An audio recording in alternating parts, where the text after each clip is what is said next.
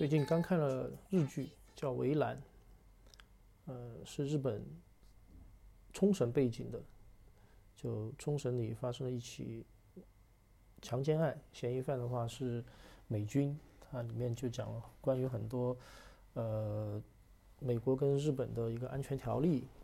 然后美军和日本人就在当地结合出生的下一代，他们所面临的困境。然后里面有很多女性主义的话题。当然，看这个剧的话，我最感兴趣的是之前跟前任去过冲绳，在那边留下了很多美好的回忆。呃，虽然在那个《围栏》这部电视剧里面没有看到我熟悉的场景和画面，但是看到那边的风土人情，以及听到非常海岛风的音乐，还是时不时的就有美好的回忆在闪现。过程也，呃，蛮奇妙的吧。最近的学习进度也不紧不慢，呃，学到了，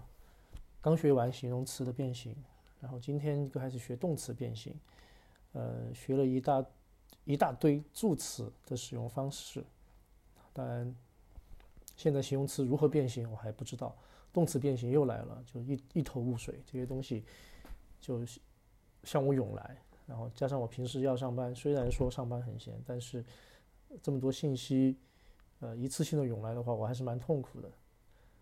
就看到形容词，然后以及动词的变形，特别是动词的变形，就觉得啊，这个变化这么多，而且每一个变化的话，它在适用的场景的时候，它是就我我已经变成这个特那个特型 d 型。然后就不能用到其他的一些方面去了，然后就觉得这个过程就这个语言，日本人的语言就太一板一眼了，就在想说，那日本人的那种一板一眼的性格是不是跟他们语言的规训有关系？就去查了一些资料，然后发现其实也也也不一定，就会认为语言语言当然是一个方面，但是如果说仅仅靠语言去想说，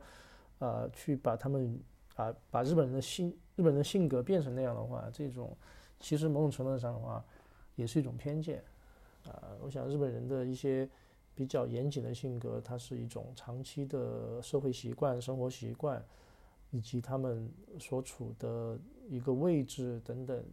来形成的。